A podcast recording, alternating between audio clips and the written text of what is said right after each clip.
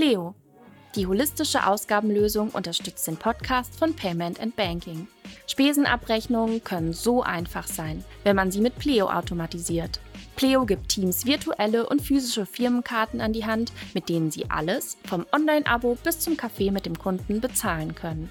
Danach muss nur noch der Beleg in der Pleo-App fotografiert werden. Das buchhalterische Vorkontieren übernimmt Pleo. Du bist unterwegs auf Reisen? Pleo errechnet Verpflegungs- und Kilometerpauschalen. Geschäftliche Privatauslagen sind in wenigen Klicks rückerstattet. Die smarten Firmenkarten können dabei mit individuellen Limits versehen werden. Für die Buchhaltung bedeutet Pleo mehr Kontrolle. Für MitarbeiterInnen mehr Freiheit und Schluss mit Vorstrecken. Weitere Infos findest du auf www.pleo.io.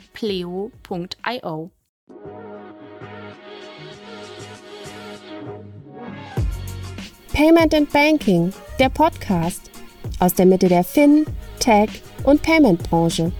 Mit euren Hosts Jochen Siegert und André Bajorath.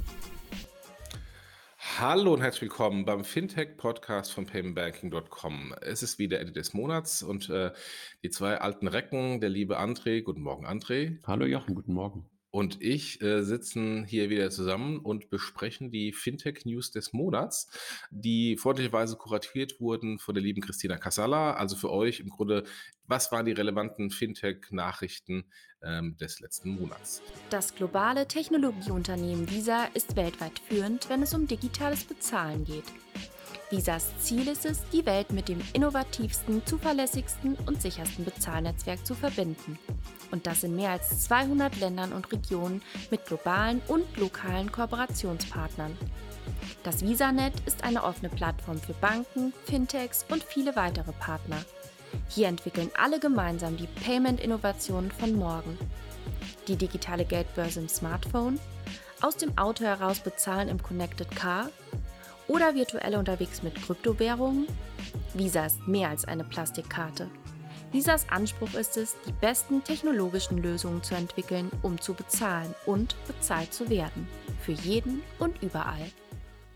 Fangen wir gleich an. Die Revolut Bank startet in Österreich. Also das ist ja der härteste Konkurrent von N26 und äh, die kommen jetzt nach Österreich, wo N26 schon lange war, beziehungsweise im richtigen Home Turf, weil äh, N26 ist ja eigentlich ein fast durch und durch österreichisches Institut mit von den Gründern angefangen. Ja, schon beeindruckend, was Revolut weiterhin macht. Jetzt mittlerweile, glaube ich, 16 Millionen Kundinnen weltweit und Österreich ist, glaube ich, einfach nur ein weiteres Land. Ich glaube, du konntest die ganze Zeit schon ein Konto eröffnen für Revolut. Das läuft ja die ganze Zeit über die litauische Bank, die sie dann passporten über die verschiedenen Locations. Jetzt bieten sie aber wirklich richtige Produkte neben dem Konto und neben der Karte an, also Einlagenprodukte und dergleichen. Und dafür musste wahrscheinlich dann nochmal, so würde ich das deuten, das Passporting erweitert werden. Und ja, einfach Wahnsinn, wie Revolut weiter skaliert und da haben wir ja schon ein paar Mal drüber gesprochen, wie die das auch hinbekommen haben, das Thema Krypto und das Thema Brokerage vor dem Hype in die App rein zu integrieren und das damit halt komplett in den letzten anderthalb Jahren, zwei Jahren mitgenommen zu haben. Und Österreich ist natürlich jetzt nicht das äh, Kernland, gehe ich von aus, und auch nicht das Ankerland.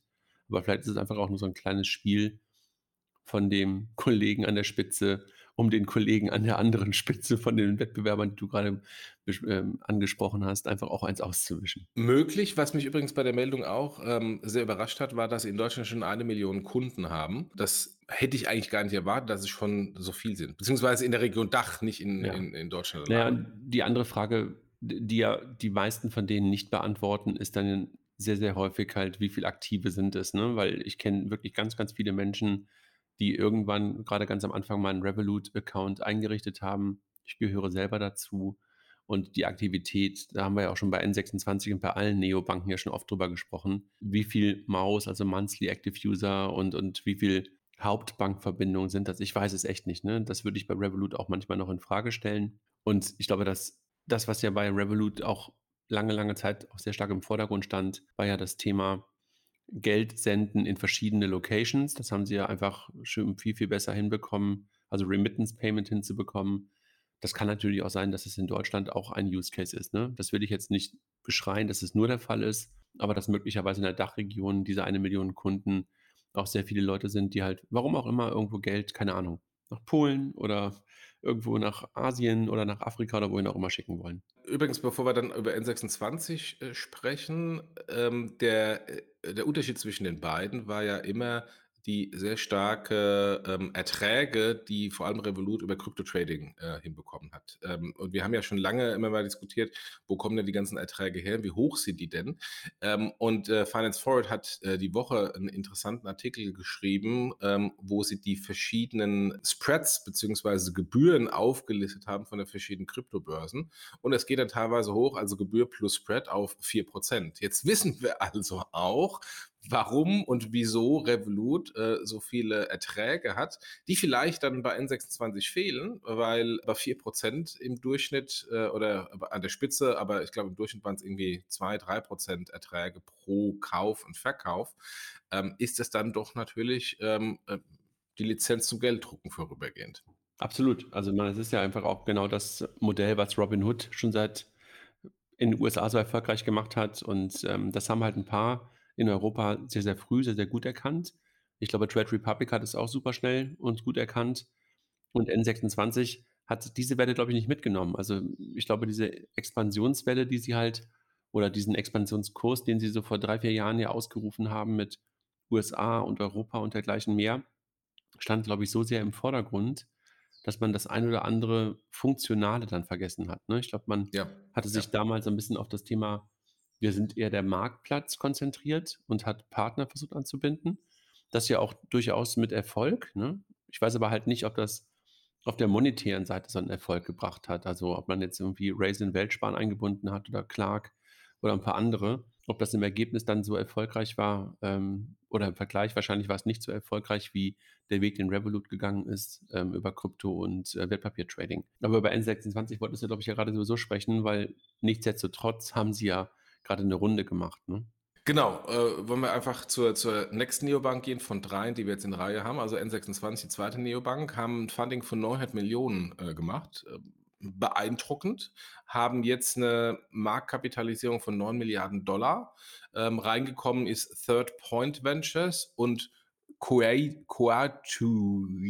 nie gehört. Das ist dann auch kein Wunder, weil das sind ja dann ähm, VCs oder PEs, die viel dickere Taschen haben und viel größere Kapitalstrukturen als die hiesigen VCs, ähm, die dann in der Regel der komplette Fonds 150, 200 Millionen ist. Und dann ist natürlich schwierig, so eine Finanzierungsrunde von 900 Millionen anzuführen. Also insofern, das sind dann ganz andere äh, große ähm, äh, Investoren, äh, insbesondere aus dem nicht-europäischen Ausland, maximal aus UK, aber keine Ahnung, müssen wir mal gu gucken, wo die herkommen.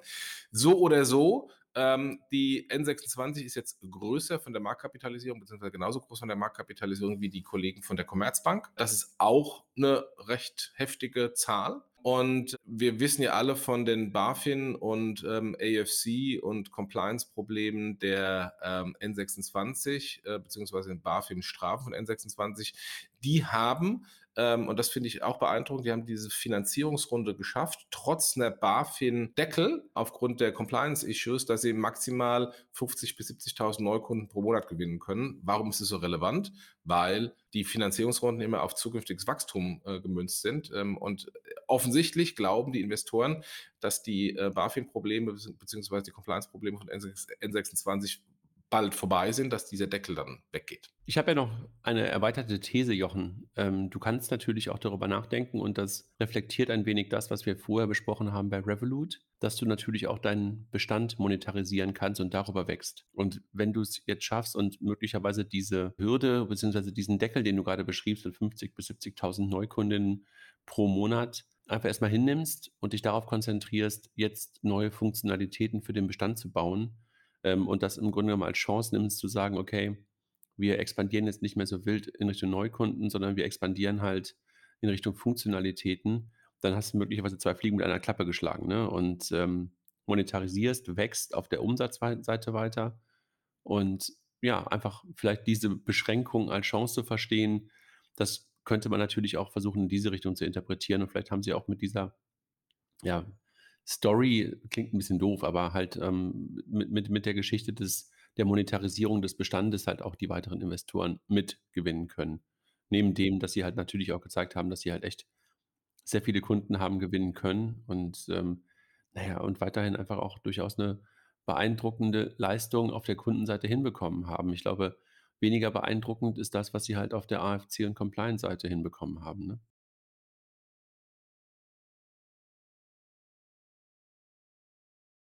Ja, weiß ich nicht genau, ob du ihn sterben musst oder ob du halt, ähm, vielleicht, ähm, äh, genau, vielleicht mu vielleicht vielleicht musst du einfach manchmal auch früher noch m dieses Thema noch ernster nehmen, ne? Ich meine, das ist ja jetzt nix, was irgendwie Ja. neu wäre, Ja. ähm, aber das Gerücht, dass die Leute, die halt für das Thema Compliance verantwortlich waren, letztendlich eher so 'n na ja, Feigenblatt ist gemein, aber keine so ganz, ganz entscheidende Rolle in den Plänen der N26 gespielt haben, das hält sich ja schon durchaus relativ lange, ne?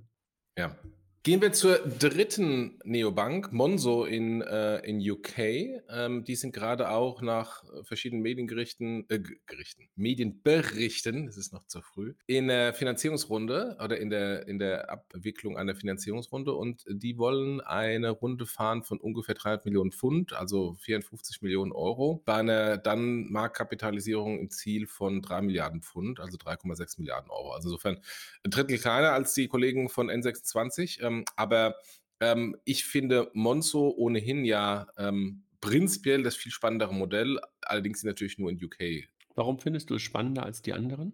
weil die viel tiefer in die Infrastruktur reingehen, als ähm, einfach nur äh, ein Konto und Karte zu machen. Aber macht Starling das nicht noch viel beeindruckender, wenn du das vergleichen würdest? Äh, Starling geht noch viel tiefer rein, genau, ja, Okay. das stimmt. Ja. Monzo ist doch das mit dem deutschen Gründer, ne? Also der der Deutsche, der, glaube ich, in UK das Ganze gegründet hat. War das nicht 'n ehemaliger Ah, das kann sein, das weiß ich nicht, ja. Ich glaube, ja. Ja, das kann Ich glaube, sein, ja. ja. Also, ich glaube, so relativ klare Nummer 3 so auf der Retail-Seite, ne? Zwischendurch gab's ja, glaube ich, auch mal, äh, Crowdfunding, ähm, aus der aus der Monzo-Richtung, ne?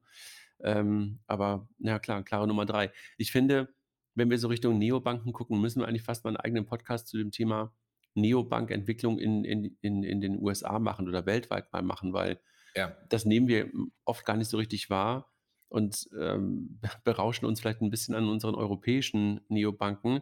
Aber aus den USA, wo man das lange Zeit ja gar nicht so richtig, ähm, auf der Kette hatte oder ich nein, ich nicht so richtig hingeschaut habe, sind ja in den letzten Jahren und grade jetzt in den letzten Monaten mit Wahnsinns-Funding ja durchaus auch echt beeindruckende Neobanken entstanden, ne? Sowohl auf der Retail-Seite als auch auf der Small Medium Business, ähm, ne? Das ist wirklich Wahnsinn. Also, da sind jetzt ja Bewertungen, die schon nördlich von denen der N26 und sogar nördlich von denen von Revolut sind.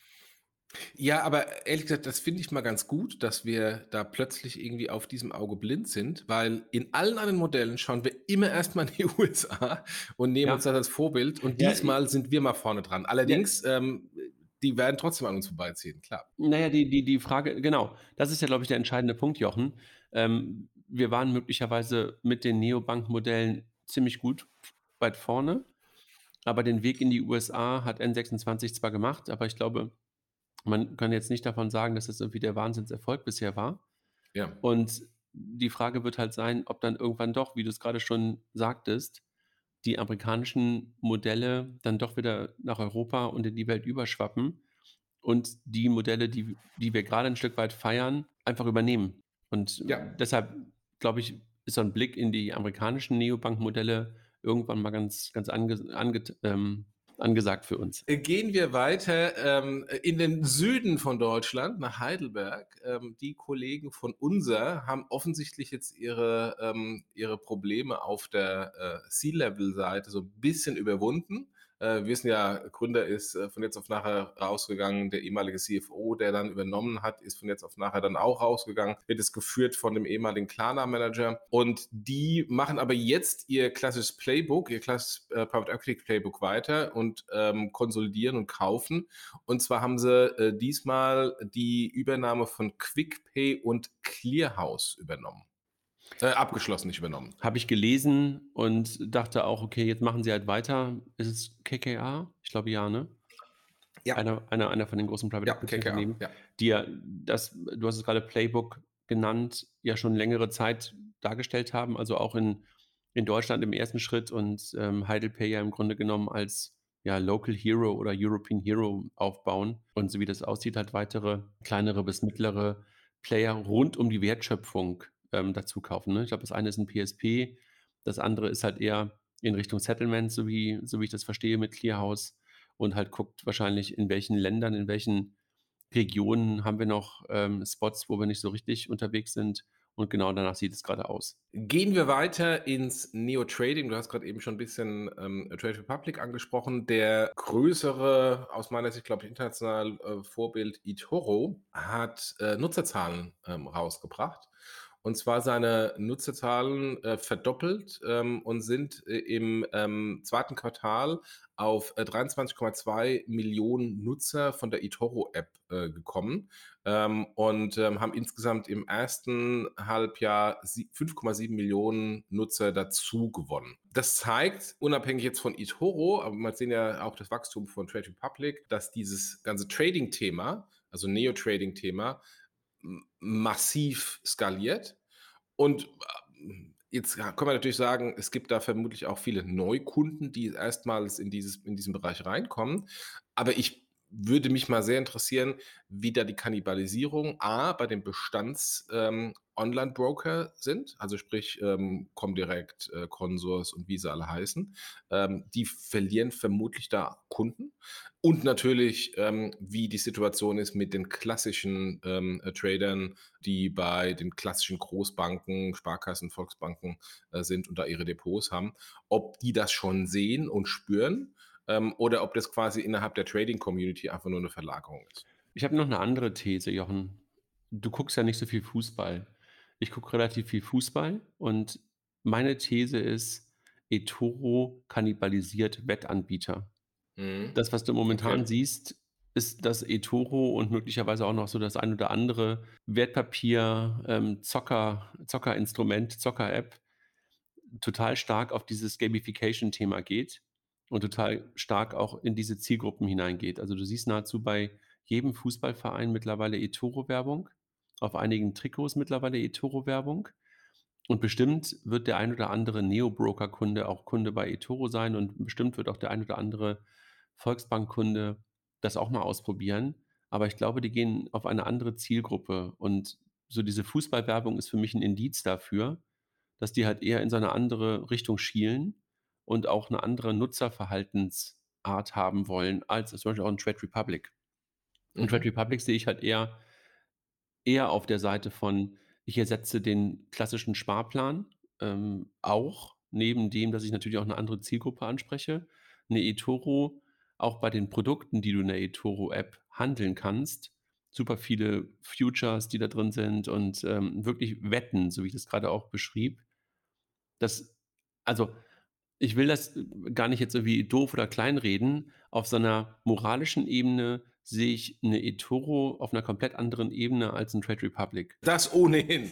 Also das, was, was eToro macht, ist ja nicht nur äh, auf der Gaming- bzw. Gambling-Seite, ähm, sondern auch selbst im klassischen Trading mit Aktien ist das ja auch sehr ich weiß nicht, wie ich jetzt das richtige Wort finde, um jetzt keinen Anwaltsschreiben hier wieder zu provozieren. Es ist jedenfalls, aber, also, aber zumindest hab, ist an der Grenze, an der moralischen Grenze. Nee, ich habe ja gerade über, über, Wette gesprochen, deshalb finde ich den Vergleich ja. auch gar nicht so schlecht. Also, wenn du dir anguckst, so B-Win und all die ganzen anderen, ich finde, in diese ja. Richtung geht es. Also, ja. Ähm, und deshalb äh, auch, wie gesagt, auf einer, das wird wahrscheinlich super erfolgreich sein. Genauso wie ein B-Win super erfolgreich war, genauso wie diese anderen wie heißen sie, ähm, hier diese Wettanbieter, die, die, die in jeder William Stadt. Hill? Nee, die in der Stadt über, äh, mit, mit T. Ach, mit diesen, mit diesen komischen Tipico. Tipico ja, ja, ja, und ja.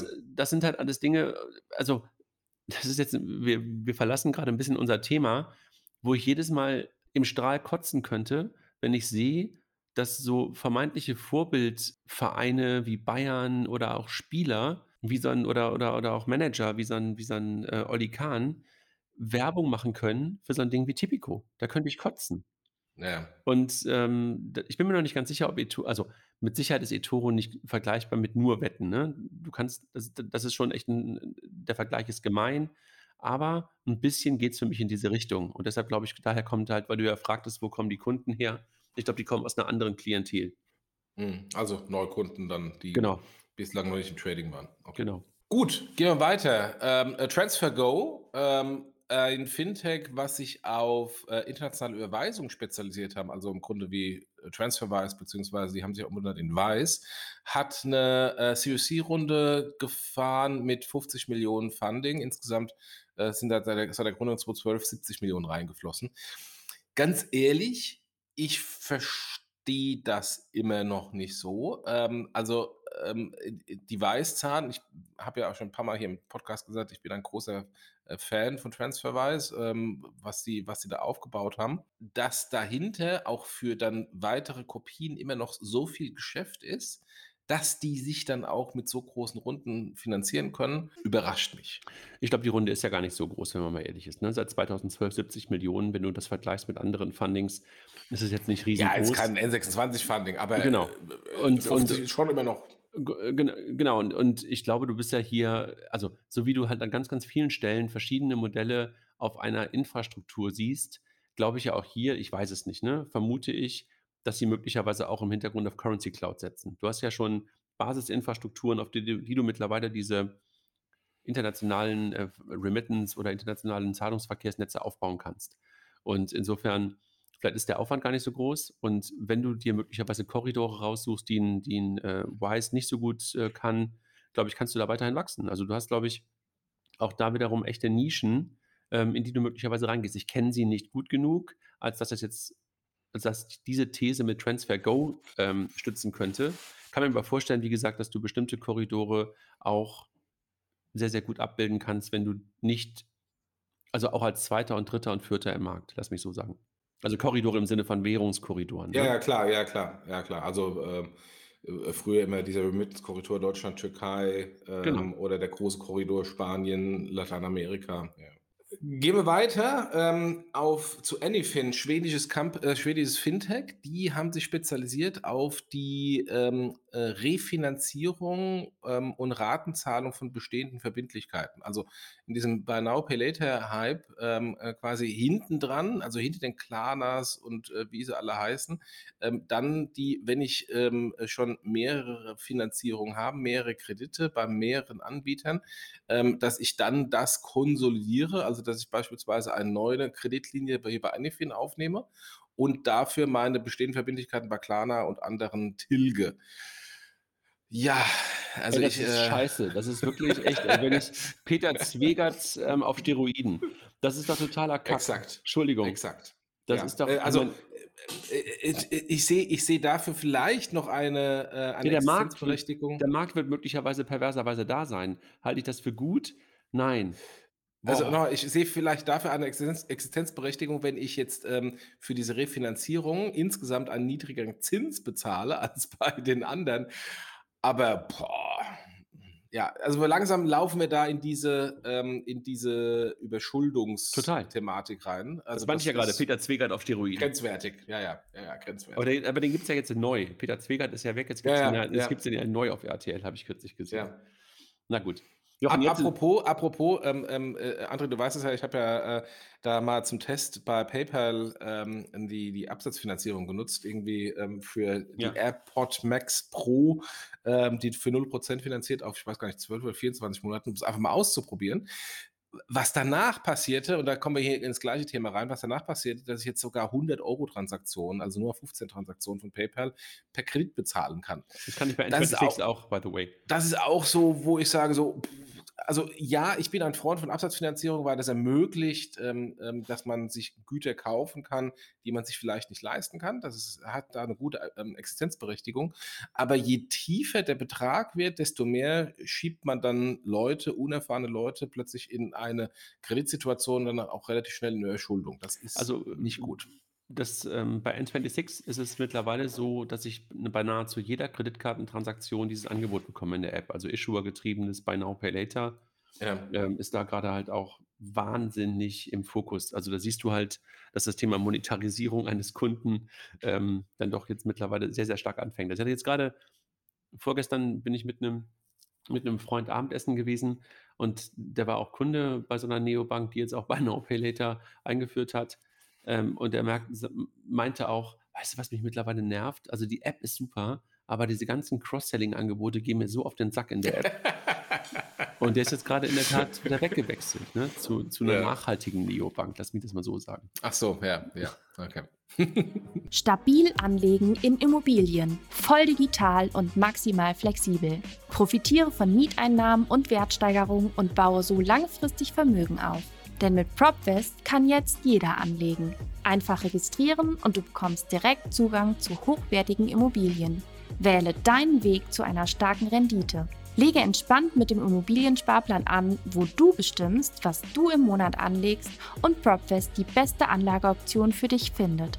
Oder du machst dein eigenes Ding mit PropVest Select. Hier kannst du dein Immobilienportfolio selbst zusammenstellen.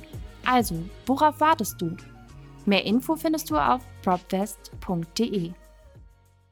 Apropos, äh, bleiben wir wieder bei einer anderen Neobank. Die äh, C24 Bank, also die Check24 Bank, ähm, bringt tatsächlich die Girocard und schafft die oder ergänzt äh, die bisherige Mastercard Debit. Ähm, ein Trend, den beispielsweise eine DKB, eine Comdirect und jetzt auch eine 1822 genau umgekehrt gehen. Die sagen ähm, übrigens, ähm, wir gehen primär auf Mastercard oder Visa Debit und, ähm, und die Girocard wird abgeschafft, beziehungsweise du musst dann dafür bezahlen, ähm, um äh, eine, eine Girocard zu bekommen. Aber äh, Check24 oder C24 hat es wie, wie auch wie ähm, N26 gemacht, also sprich gleich eine, eine Debitkarte. Und offensichtlich brauchen die Kunden eine Girocard äh, oder ist der, ist der Bedarf so groß, sodass man das ähm, auch jetzt noch eingeführt hat. Und im gleichen Kontext ähm, der äh, Girocard kam ja die äh, größere Meldung, finde ich, für den Markt, dass Mastercard Maestro abgeschafft hat. Ab 2023, glaube ich, darf man keine neuen Karten mit Maestro ausgeben. Also Maestro ist quasi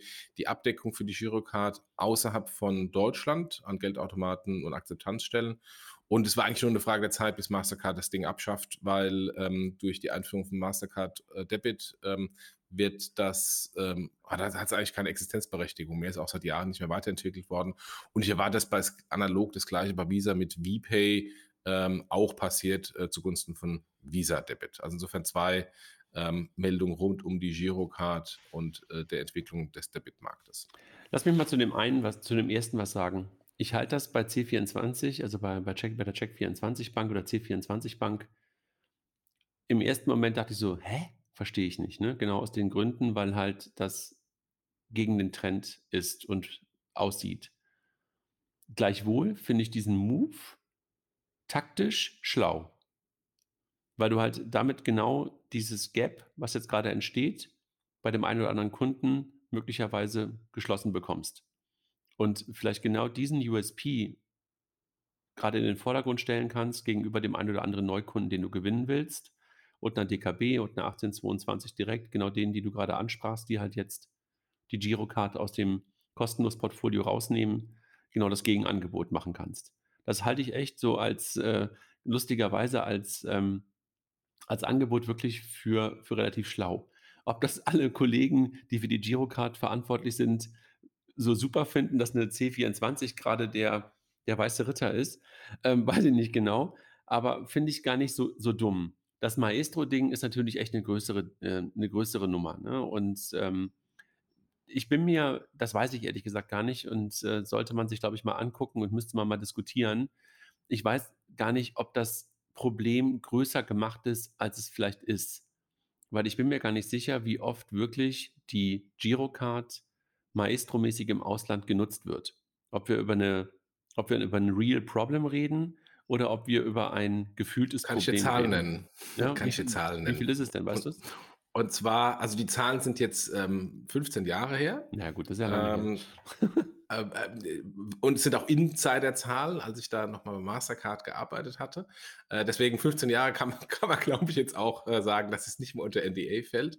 Ähm, das war ähm, fürs äh, komplette ähm, deutsche Portfolio vom Volumen ein bis zwei Prozent. Genau. Also, also sprich ein bis zwei Prozent des Umsatzes machten tatsächlich Auslandseinsatz von Maestro-Zahlungen ja. aus. Und die, der Löwenanteil war äh, der Debitcard-Nutzung. Genau, das, deshalb, deshalb, deshalb, kann ich mir fast vorstellen, dass dieses Problem eher ein fast Nischenproblem ist, also real ja. Nischenproblem ist. Ja. Und dass es halt eher ein gefühltes Problem ist, weil du halt sagst, ich, ich kann ein Versprechen nicht mehr geben ein Versprechen ja. für ein Produkt. das macht es dann eher zu einer, zu einer etwas beschisseneren Situation, die du halt irgendwo lösen musst. Aber und es ist aus meiner Sicht sogar viel schlimmer ein Kommunikationsproblem. Genau. Denke an die Situation ähm, von der Mutter von unserem lieben Payment Bank Kollegen Mike, ähm, die eine VPay-Karte bekommen hat ähm, und immer mit der normalen Debitkarte ihrer Sparkasse oder Raiffeisenbank, ich weiß gar nicht, nach äh. Ägypten gefahren ist äh, und dann plötzlich ähm, nicht mehr bezahlen konnte im Hotel ähm, und glaube ich auch im Geldautomat nicht mehr bezahlen konnte, weil VPay nur für Europa war und Ägypten halt nicht Europa war und sie sich darauf verlassen hat, dass die Karte, die sie eigentlich bekommen hat, wo dann nur irgendwie so ein Logo sich geändert hat, genauso funktionierte wie die Jahre vorher mit der anderen Karte. Aber- und ich glaube, das ist eher das Problem. Genau, aber, aber das meine ich ja gerade. Da- Damit geht ein Versprechen verloren und ähm, das ist halt eher das Problem. Ich glaube wirklich in der, in der Tat beim, beim, bei den, bei den Real-Transaktionen und selbst die werden größer sein als möglicherweise damals bei dir, ist es echt ein größeres Problem. Trotzdem ist es für das Gesamtkonstrukt Girocard natürlich gerade eine Challenge. Ne? Also dadurch, dass die halt weiterhin nur sehr bedingt gerade online fähig gemacht worden ist, also bei den ersten Test, ähm, Testinstituten, das sind, glaube ich, eher so die größeren Probleme, die halt gelöst werden müssen für dieses nationalen Scheme. Und da kommt das, glaube ich, nochmal on top. Du hast schon gerade eben nationales Scheme gesagt. Lass uns gleich auf das nächste Thema gehen. EPI, die Initiative, ein europäisches Scheme äh, zu bauen, also kein nationales, sondern ein europäisches Scheme, wo dann aber die äh, perspektivisch nationalen Schemes dann rein migriert werden sollen. Äh, das steht, wenn man äh, Presseberichten hört, auf der Kippe oder dann doch nicht. Und ich glaube, weil du ja sehr nah an dem Thema dran bist, wirst du vermutlich jetzt nicht so sehr viel sagen, sondern es nur allgemein kommentieren.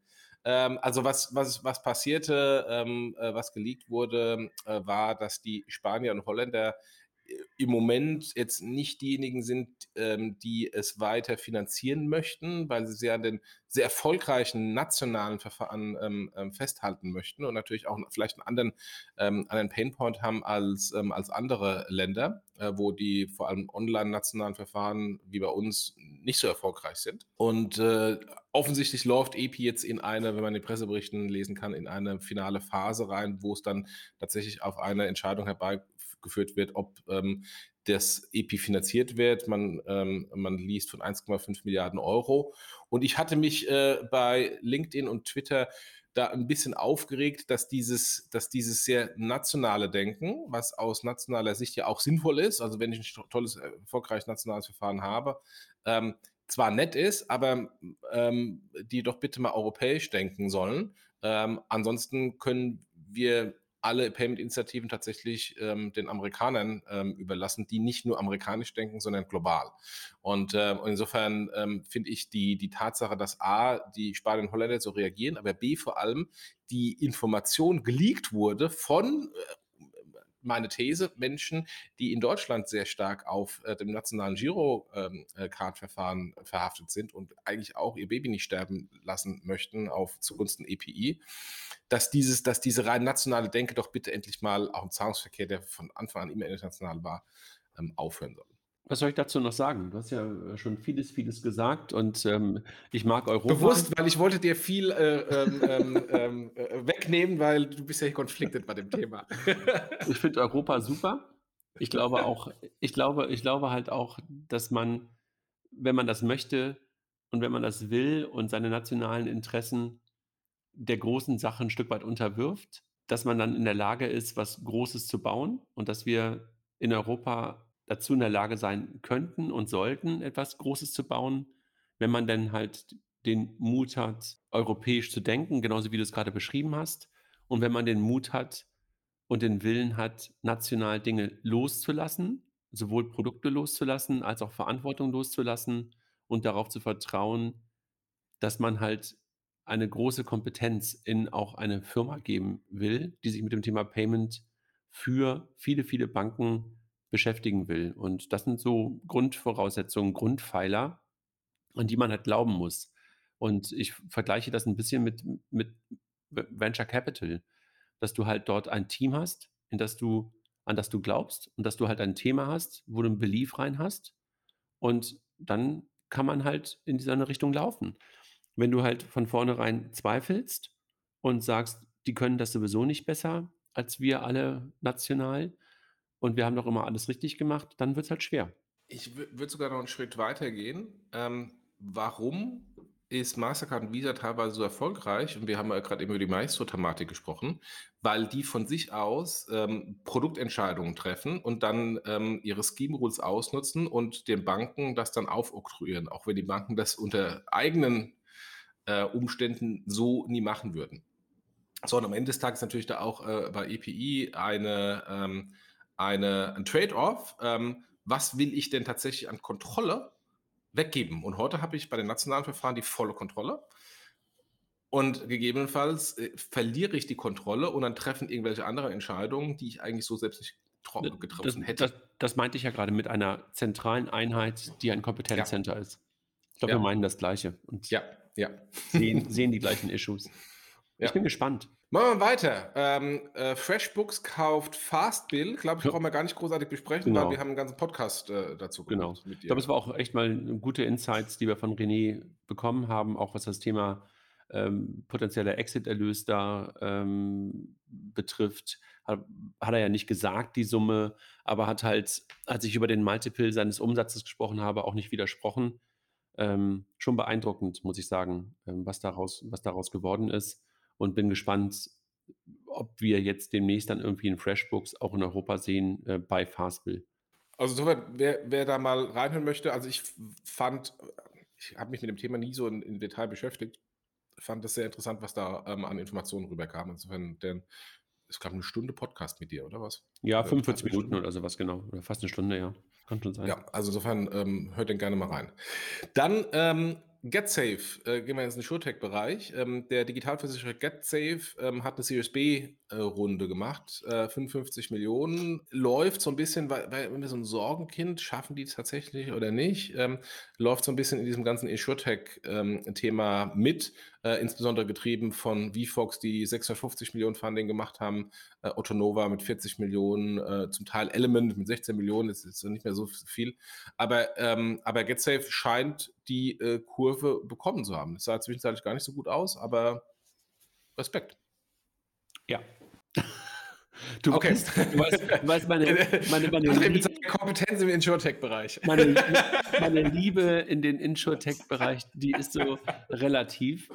Und ich habe davon auch wirklich keinen blassen Schimmer und fühle mich nur immer überrollt von irgendwelchen Vertrieblern und PR-Leuten aus dem Insurtech-Bereich, wo ich immer sage, so, es tut mir leid, ich habe da wirklich keine Leidenschaft zu und ich habe dazu auch viel zu wenig Wissen, als dass ich darüber wirklich jetzt groß sprechen möchte. Da gibt es wirklich ganz spezielle Gruppen und äh, der eine oder andere auch aus unserem Team findet das Thema ja interessanter, als ich das finde. Also nehmt das bitte niemals persönlich, aber ich habe dafür einfach keinerlei Leidenschaft und deshalb habe ich da auch nahezu keine Meinung zu, auch wenn das möglicherweise manchmal so klingt, als wenn ich jetzt alles scheiße finde. Nee, finde ich nicht.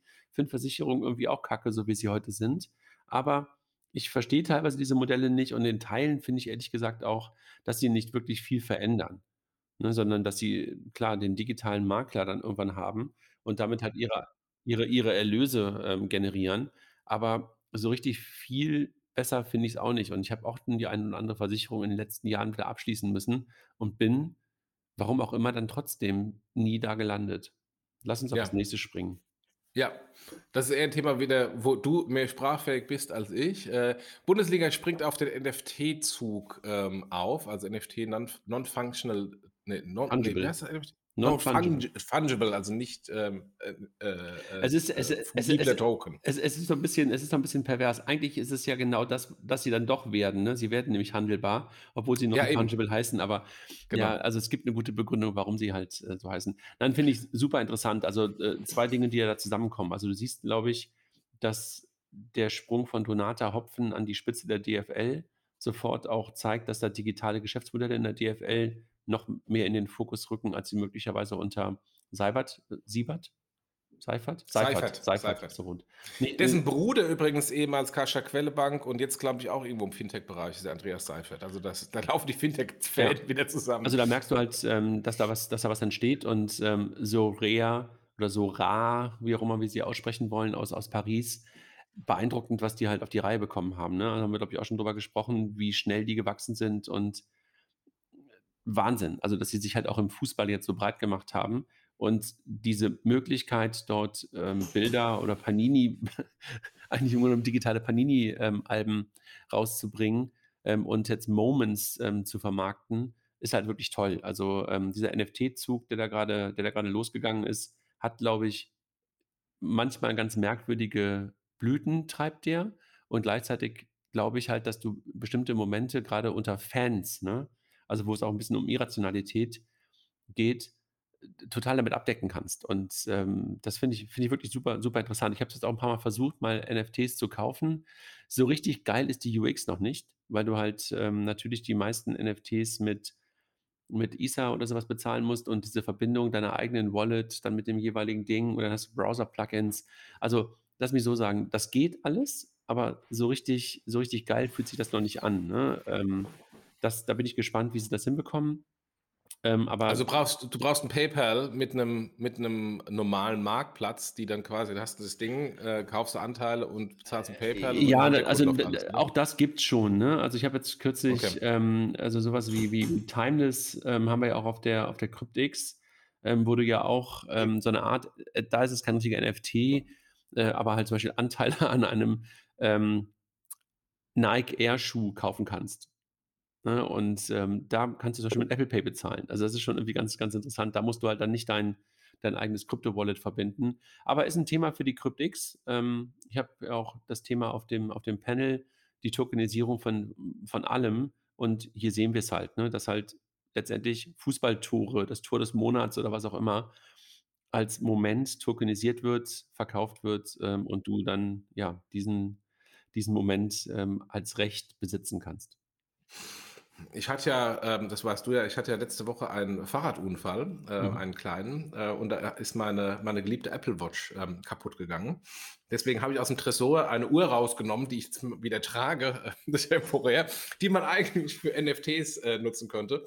Äh, und dann habe ich gesagt, dieses moderne Zeug mit NFTs ist Quatsch. Ähm, ich brauche eine Uhr und trage die jetzt gerade ja, wieder. Aber gu guck's dir an, ähm, geh mal auf Timeless, installier die App und dann kannst du auch wieder in andere Uhren noch möglicherweise Teile investieren.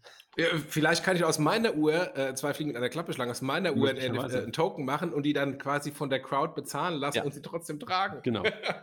Die Frage wird sein, wie die Nutzungsrechte sozusagen abgegolten werden. Gut, gehen wir zurück äh, von dem spannenden NFT-Gründerbereich ähm, ähm, zum ähm, Insurtech nochmal. AXA hat einen Insurtech gegründet, Inhouse Insurtech, ähm, die sich quasi um die ähm, Prozesse, die Optimierung der Schadensprozesse ähm, kümmern. Ähm, also ähm, äh, Machine Learning ähm, sollen, sollen die ganzen ähm, Prozessabwicklungen optimiert werden. Ähm, macht aus meiner Sicht total Sinn äh, oder ergibt aus meiner Sicht total Sinn, dass, ähm, dass die das machen. Gibt es ja nicht nur von denen so. Die Frage, die sich mir nur stellte, ist, wird, wenn AXA, ich meine, die ist natürlich auch sehr groß, wenn AXA sowas macht, werden dann eine Allianz und andere darauf das dann auch nutzen oder ist es nur quasi eine Inhouse-Thematik, ähm, damit die äh, Prozesse in-house optimiert werden? Kann ich ja nicht sagen, ne? Also mit welchem Approach sie das machen, ob sie das Cross, ähm, Cross-Versicherungswirtschaft machen oder ob sie das nur für sich machen. Aber ich bin jetzt mal so das erste Mal so die richtigen E-Autos gefahren und ähm, in solchen Momenten denke ich dann auch darüber nach, dass die Schadensregulierung beziehungsweise Unfallhergänge und ähm, was ist da gerade passiert in diesen no mit der Verbindung mit solchen neuen Autos natürlich auch ganz, ganz anders werden können. Ne? Also insofern verstehe ich halt auch den Ansatz zu sagen, man will die Schadensregulierung halt auch digitaler machen. Und dafür gehört für mich dann auch so etwas, dass du halt diese Autos connectest und dann möglicherweise auch mit AI auch ähm, vielleicht sogar auch das Auto scannen kannst. Vielleicht läufst du mit der Kamera ums Auto herum und dann siehst du halt, welche Kratzer und so was alles da drauf sind. Ich glaube, da bin ich jetzt irgendwie aber auch nicht der Fachmann, aber so könnte ich es mir vorstellen, dass du dafür halt auch so ein Schadensregulierungsdaten ähm, Unternehmen im Hintergrund ganz gut gebrauchen kannst. Also verstehe ich, ja. was sie da tun. Ja. Angesichts der Zeit müssen wir ein bisschen schneller gehen, André. Ja. Ähm, Airbank. Wir sind, wir sind äh, im Redefluss am Morgen. Wir genau, haben auch mit keinem ähm, anderen in unseren Haushalten gesprochen und deshalb reden wir jetzt. Und gleich, wenn es zum Frühstück geht, sprechen wir mit keinem mehr, weil die Sprechperlen verbraucht sind. Sind schon durch, genau. Ähm, Airbank, ein äh, Berliner Startup, das Liquidität für KMUs bietet, ist Anfang des Jahres gegründet, die sind jetzt live gegangen. Bieten glaub, nicht Liquidität, sondern machen halt ähm, letztendlich ähm, eine, wenn du so willst, Multi-Banking-Plattform für KMUs ne? und Okay, machen darauf okay. Liquiditätsmanagement, nutzen dafür im Hintergrund Yapili. Siehst du gerade Ja. eine ganze Menge Lösungen, die versuchen, das zu tun. Also wir haben ja schon ein paar Mal über die Open Banking Ansätze gesprochen. Siehst du halt auch hier, dass plötzlich Open Banking nicht mehr als Produkt im Vordergrund steht, wie wir das ja so vor drei, vier Jahren eher hatten, wo wir oft, oft auch über PSD2 und, und dergleichen gesprochen haben, sondern jetzt kommen halt Lösungen on top. Und was machen die? Sie nutzen halt Open Banking Schnittstellen plus on top wahrscheinlich noch Schnittstellen, die halt eine Yapili oder andere zur Verfügung stellen und bieten dann letztendlich eine, ein Layer, eine Software, wo sie halt die verschiedenen Data Sources connecten und Liquiditätsmanagement machen. Ist eine Frage, ob du halt daran glaubst, dass so ein, so ein Middle Layer dauerhaft da ist oder ob solche solche Produkt oder Feature? Genau, es ist ein Produkt. Weißt du, so ähnlich, wir haben ja auch schon öfter über das Thema Treasury Management Systeme gesprochen. Letztendlich ist es ein Treasury Management System für KMUs, was du hier siehst. Gut, gehen wir weiter mit einer spannenden äh, Meldung oder zwei spannenden Meldungen, die zusammenhängen. 10 Euro. Ähm, ähm, und zwar Billy, das Factoring-Startup, ähm, das äh, eigentlich einzig überlebende Factoring-Startup aus dem ehemaligen Factoring-Hype, ähm, hat eine 100 Millionen Finanzierungsrunde ähm, äh, bekommen, wird jetzt mit 550 Millionen bewertet. Ähm, Gratulation an, an, an Billy. Ähm, unter anderem ist der Investor Klarna und dann kommt nämlich dann die nächste Meldung, dass ähm, Klarna eine Kooperation mit Billy hat ähm, ähm, und ähm, Klarna Billy integriert ähm, fürs B2B-Segment. und das wird aus meiner Sicht ähm, richtig spannend, weil ähm, 15 Euro, weil ähm, Billy ähm, damit Zugang hat zu den hunderttausenden Merchants von Klarna, ähm, die alle einen Factoring-Bedarf haben, alle ähm, wenig Preissensibilität im Vergleich zu klassischen Factoring-Unternehmen ähm, und, äh, und da vermutlich auch mal einen, Business, massiven Business-Boost für Billy bringen können. Also insofern eine, eine super interessante Meldung ähm, und, äh, und es zeigt, ähm, oder hat sich aus meiner Sicht jetzt herausgekristallisiert, äh, dass Billy A ähm, nicht mehr weggeht und B jetzt auch zu einer ernsthaften großen Konkurrenz für die etablierten Factoring-Unternehmen wird. Also Christian und Matthias haben das ja gegründet damals, ne? Und ähm, in der Tat habe ich noch ein Mit Eiger, also die fällt da immer drunter, die äh, weg. Die Eiger Senftleben ist da übrigens auch mitgegründet. Stimmt, hast du recht. Also, Ähm, ja. Sie war jetzt auch auf den Bildern ähm, häufiger mal drauf. Ja. Ähm, trotzdem erinnere ich mich noch an einen Podcast mit Christian, wo er damals mal erklärt hat, wie sie eigentlich vorgegangen sind. Und da waren sie damals schon, haben sie so eine Art kleinen Pivot gemacht. Und ich habe das Gefühl, jetzt haben sie nochmal so einen kleinen Pivot gemacht, möglicherweise auch getrieben durch Covid ähm, und haben möglicherweise jetzt wirklich ihren richtigen Sweet Spot gefunden. Ne? Ich glaube, die Infrastruktur, die Basisinfrastruktur, die sie gebaut haben und auch die Legal-Infrastruktur ähm, ist wahrscheinlich immer noch die gleiche, die sie wahrscheinlich nutzen konnten. Und jetzt gucken sie, glaube ich, nur in die Richtung, Richtung ihrer Zielgruppen. Ne? Also wie sie das ein Stück weit vertikalisieren. Also du weißt, da bin ich ja eh ein Freund von, aber das tun sie, glaube ich, hier gerade, dass sie halt das Vertical der Klarna-Kunden, der E-Commerce-Händler benutzen für ihre Factoring-Sachen. Äh, by the way, auch interessant, äh, von wem sie das Eigenkapital bekommen. Ne? Also wieder von der Volksbank, ähm, die Vereinigte Volksbank Raiffeisenbank, ähm, dann auch von Raisin, ähm, die natürlich auch irgendwo ihre Einlagen hinbekommen müssen und von der Warengoldbank. Ähm, und ähm, auch interessant, ne, dass da das Geld herkommt. Wobei ich mir sogar vorstellen könnte, dass sogar ein Klarna, die ja mittlerweile auch Bankgeschäft machen, vielleicht auch ihr Einlagengeschäft irgendwann irgendwo anders hinschieben müssen. Ja, klar, ja, klar. Ja, vor allem Klarna ist, ist ja eine Vollbank, hat Genau. ähm, Tagesgeldkonten, insofern ist das auch eine, eine Das. Möglichkeit Also für, für die Klarna Bank. Ja. Genau. Bleiben wir mal Klarna. Ähm, in, einer, in einer weiteren sehr spannenden B2B-Meldung, Klarna und Stripe werden Partner. Ähm, ja, ist halt, da, ist, ist halt, glaube ich, super interessant, gerade für die USA. Ne? Klarna hat ja diesen USA-Start, ich glaube, so vor zwei Jahren oder sowas gemacht und äh, behaupten sich dagegen Affirm und, ähm, und möglicherweise auch ein PayPal. Und wenn du halt Stripe als, naja, als strategischen Partner hast, dann bist du möglicherweise äh, natürlich plötzlich dann auch bei den ganzen Stripe-Händlern in den USA ähm, als Preferred Buy Now Pay Later Lösung drin ähm, und Ja. kannst dich da vielleicht auch sogar gegen, gegen Shopify in Teilen durchsetzen, ne? weil das, das wirst Ja. du ja auch sehen. Also Shopify ähm, ist ja, glaube ich, auch in Teilen auch ein Stück weit Wettbewerb zu einer Stripe, ne? weil sie mit ihrem Mhm. eigenen Payment dann da ist. Also super interessant. Also auch dieser Move von Klarna dort gerade Partnerschaften zu gehen. Auf der einen Seite jetzt hier das Partnernetzwerk für eine Billy zu öffnen, ähm, auf der anderen Seite halt den Sales Funnel, den Partner Funnel von Stripe nutzen zu können, finde ich, finde ich wirklich super spannend. ja. Als einer der führenden Informationsdienstleister am deutschen Markt unterstützt Griff Finanzinstitute und Unternehmen ganzheitlich beim Management ihrer Digital Customer Journey. Dank ihrer drei Schwerpunkte profitiert ihr von integriertem Identity, Credit Risk und Fraud Management sowie innovativen Lösungen in den Bereichen Digital Onboarding, Open Banking, Compliance, ESG, Adressvermittlung und Marketing Services.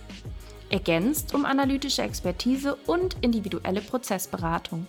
Als Best-in-Class-Partner an eurer Seite transformiert Griff Daten in messbaren Erfolg für euer Unternehmen. Nächste Meldung. Solaris Bank strebt ein IPO an. Wir hatten ja da mal lange diskutiert ähm, und spekuliert, ob. Aber jetzt äh, hast du mal ein paar übersprungen, aber sei so. Über ein Spec ist. Ja, wir haben hier 50 Minuten schon dran und die anderen Sachen, also jetzt hier, dass Steam kein Krypto haben will, interessiert mich als äh, Game-Background-Mensch, aber wahrscheinlich nicht den gemeinsamen Hörer von uns. Deswegen gleich zur großen Meldung: Solaris Bank strebt gleich ein IPO an. Und zwar ähm, als richtigen IPO, nicht mehr als Spec. Mhm. Ähm, auch der Spec-Hype ist ja so ein bisschen ist die Luft raus. Ähm, von daher ähm, ähm, macht das Sinn.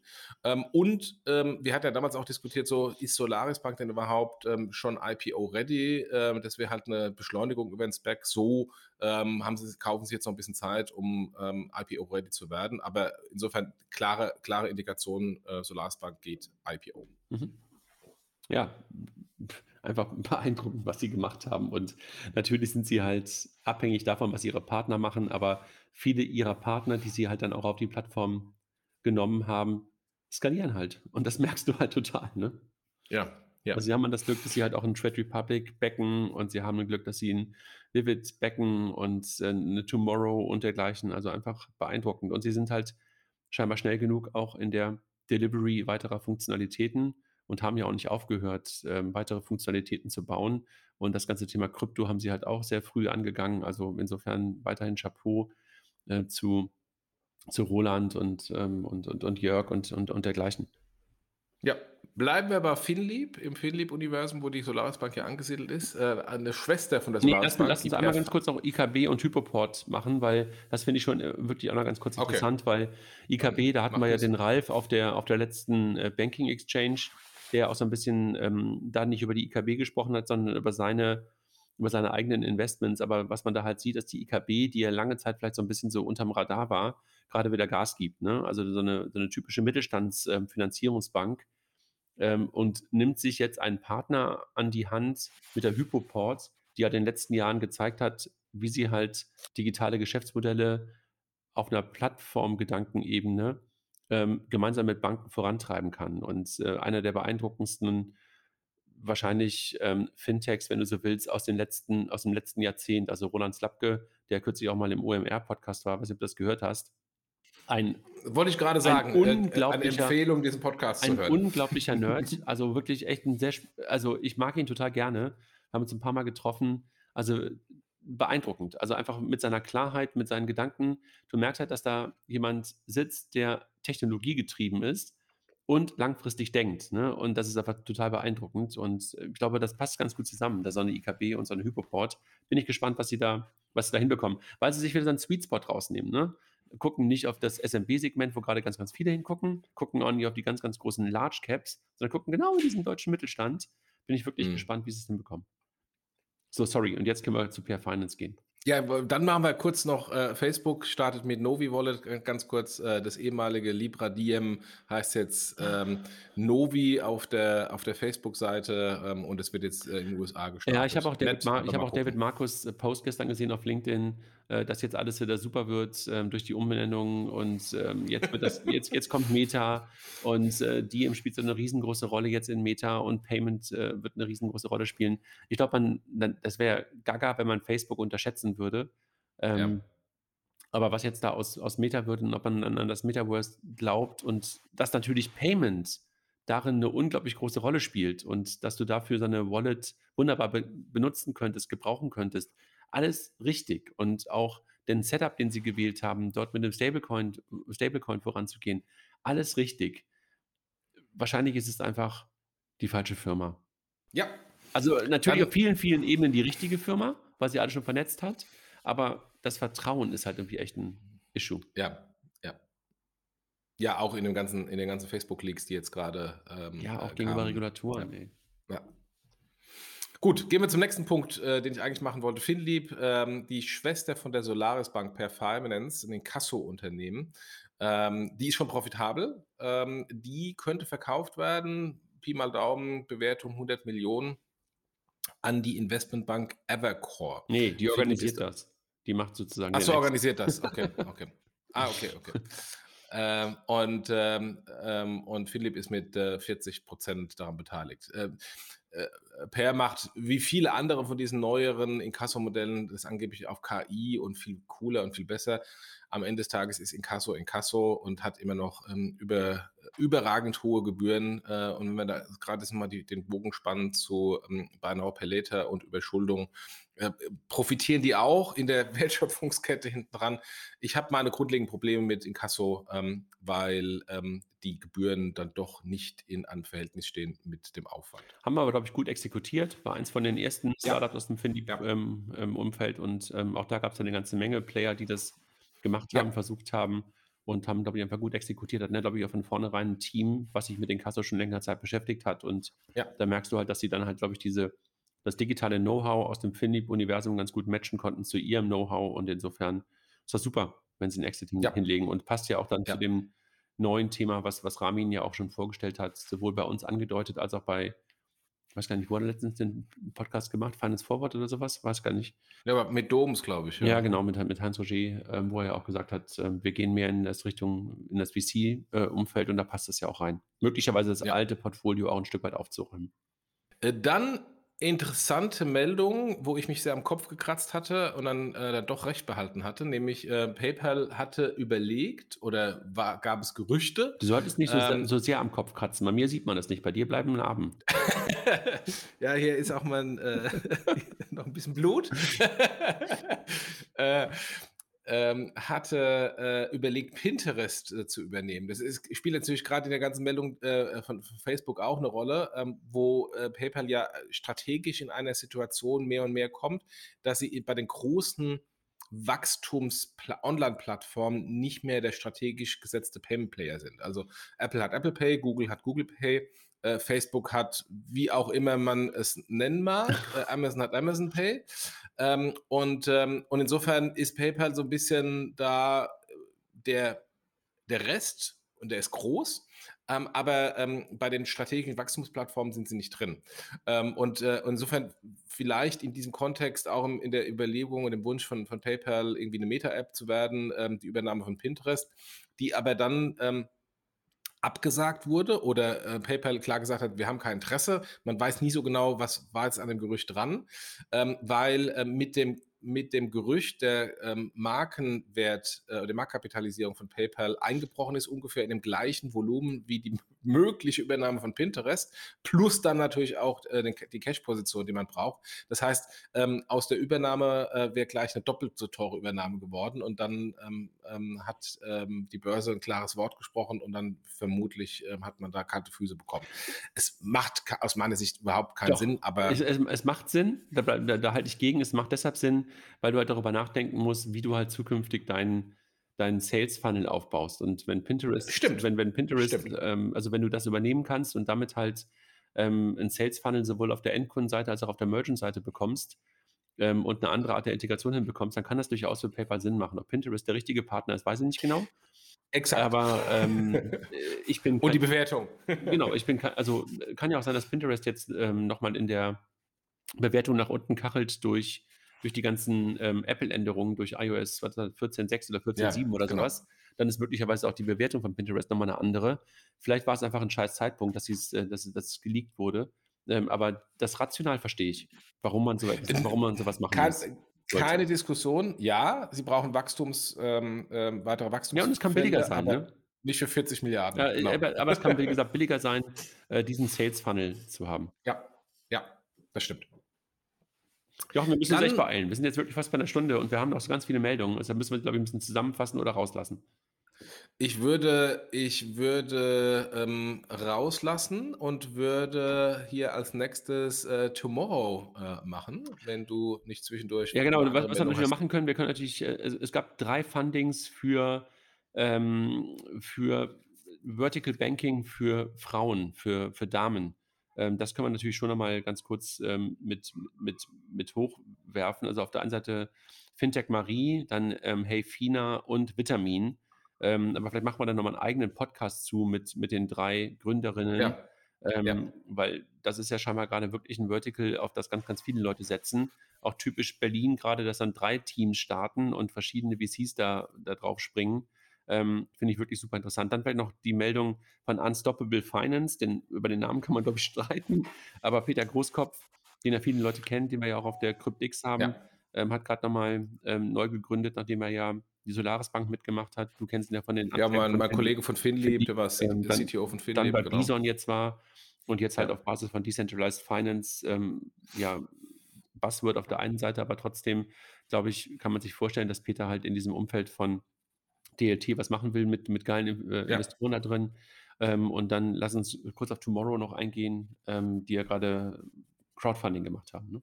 Genau, 8 Millionen über Crowdfunding ähm, eingesammelt. Äh, Gibt es wer den Doppelgänger-Podcast hört, eine, eine, gute Analyse vom Doppelgänger-Podcast, müssen wir, glaube ich, jetzt gar nicht mehr tiefer reingehen. Genau, ich, ich, glaube, was halt klar war, wenn man das so ganz kurz zusammenfasst, Philipp, der, der, der, der, der Investoren Philipp, ähm, sagt ja ganz klar, für Kunden versteht er, wenn er reingeht, als klassisches Investment eher nicht, eher was für Fanboys. Ja, ja. Ähm, äh, äh, und er hat aus meiner Sicht eine gute, einen guten Vergleich gezogen mit den VR-Banken. Ja, total. Ähm, da ist er genauso aber, mit den Aber da habe ich mit Michael, also von, von, von Tomorrow auch schon vor knapp zwei Jahren darüber gesprochen, als er mir das erste Mal sagte, dass sie halt Crowdfunding machen wollten. Ähm, dass sie ja auch gar nicht weit davon entfernt sind, zu sagen, wir machen halt das Thema Genossenschaft 2.0 oder 3.0, wie auch immer du das nennen magst. Ja. Und ja. in die Richtung entwickelt, sich, entwickelt es sich ja auch gerade. Ja. Die Plattform, wo wir das gemacht haben, übrigens war VWin. Ne? Also, und da haben jetzt gerade auch ein paar Leute rein investiert. Also so eine Crowdfunding-Plattform ähm, für nachhaltige Investments. Okay, die kannte ich jetzt nicht, aber.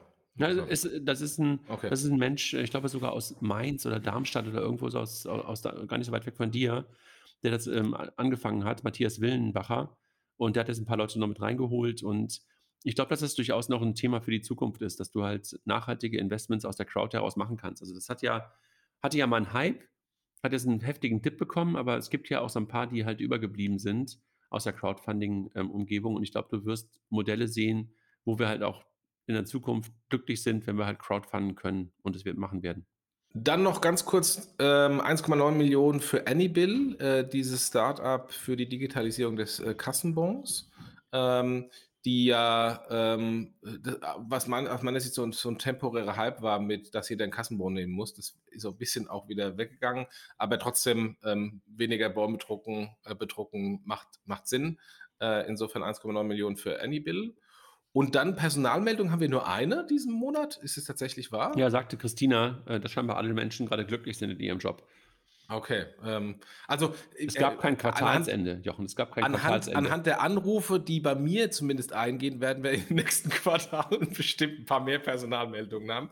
Ähm, aber machen wir mal äh, die tatsächlichen Executed Personalmeldungen. SumUp hat einen neuen CEO für Europa. Ähm, und zwar Michael Scherzenmeier ähm, wird äh, CEO Europa ähm, er kommt von Pipedrive, äh, die wir übrigens auch nutzen bei Payment Banking als CRM-Plattform. Äh, da war er vor COO und Co-CEO. Ähm, und ähm, ja, ist jetzt ähm, der CEO für Europa von SumUp. Spannend, dass ähm, äh, SumUp da jetzt neue Strukturen reinzieht. Das sieht, das, das sieht äh, insofern relativ klar aus, dass sie jetzt sich als globaler Player sehen, wenn sie da unten drunter einen europäischen CEO ähm, einstellen. Genau, Schretze ist jetzt da. Ist, glaube ich, ein guter Executor. Und ansonsten, wie gesagt, äh, ich glaube, da kommen in den nächsten zwei, drei Monaten ein paar spannende neue Meldungen. Was wir noch sagen können, Oliver Hommel ist jetzt äh, laufen. Oliver Hommel ist. Ach genau, Oliver Hommel ist bei der Orkadensystem. Genau, genau, also das könnte, aber kommt jetzt, glaube ich, erst. Ich glaube, er beginnt, glaube ich, erst am 1.12. oder sowas oder 1.11. Ja. Vielleicht jetzt auch am Montag oder so. Oder Dienstag ja. dann. Habt ihr eigentlich Feiertag am ja. Montag? Ich glaube, ihr ja, ne? Wir nicht. Äh, wir in Frankfurt nicht, die Familie hier in Bonn ja. Okay, alles klar. dann, Jochen, wünsche ich dir ein schönes Wochenende. Wir sind am Ende, ne? Danke, ebenso. Du oder dein Unternehmen interessieren sich für Bitcoin, Blockchain und Cryptocurrencies? Dann ist die CryptX genau das richtige Event für euch. Denn auf der CryptX von Payment and Banking treffen sich die wichtigsten Köpfe aus der Bankenbranche und der Krypto-Community. Denn wohin geht die Reise für Bitcoin, Diem und Co? Wie steht es um die Zukunft des digitalen Euros? Und was sind konkrete Anwendungsfälle für Kryptowährungen und die Blockchain bei Banken und der Industrie? Und wie steht es eigentlich um das Hype-Thema Tokenisierung? All das und viel mehr klären wir auf der CryptX. Zusammen mit Stars und Fachleuten aus dem Banken-, Digitalbusiness und der Kryptoszene bringen wir Licht ins Dunkel. Wir sagen euch, wo die Payment- und Bankenbranche mit der neuen Kryptowelt künftig aufeinander trifft. Wir erklären, diskutieren, vernetzen und wollen einen Austausch zwischen den Welten schaffen. Sichere dir also jetzt dein Ticket für den Livestream oder das 2G-Event vor Ort in Offenbach unter cryptx.com oder folge dem Link in der Podcast-Beschreibung.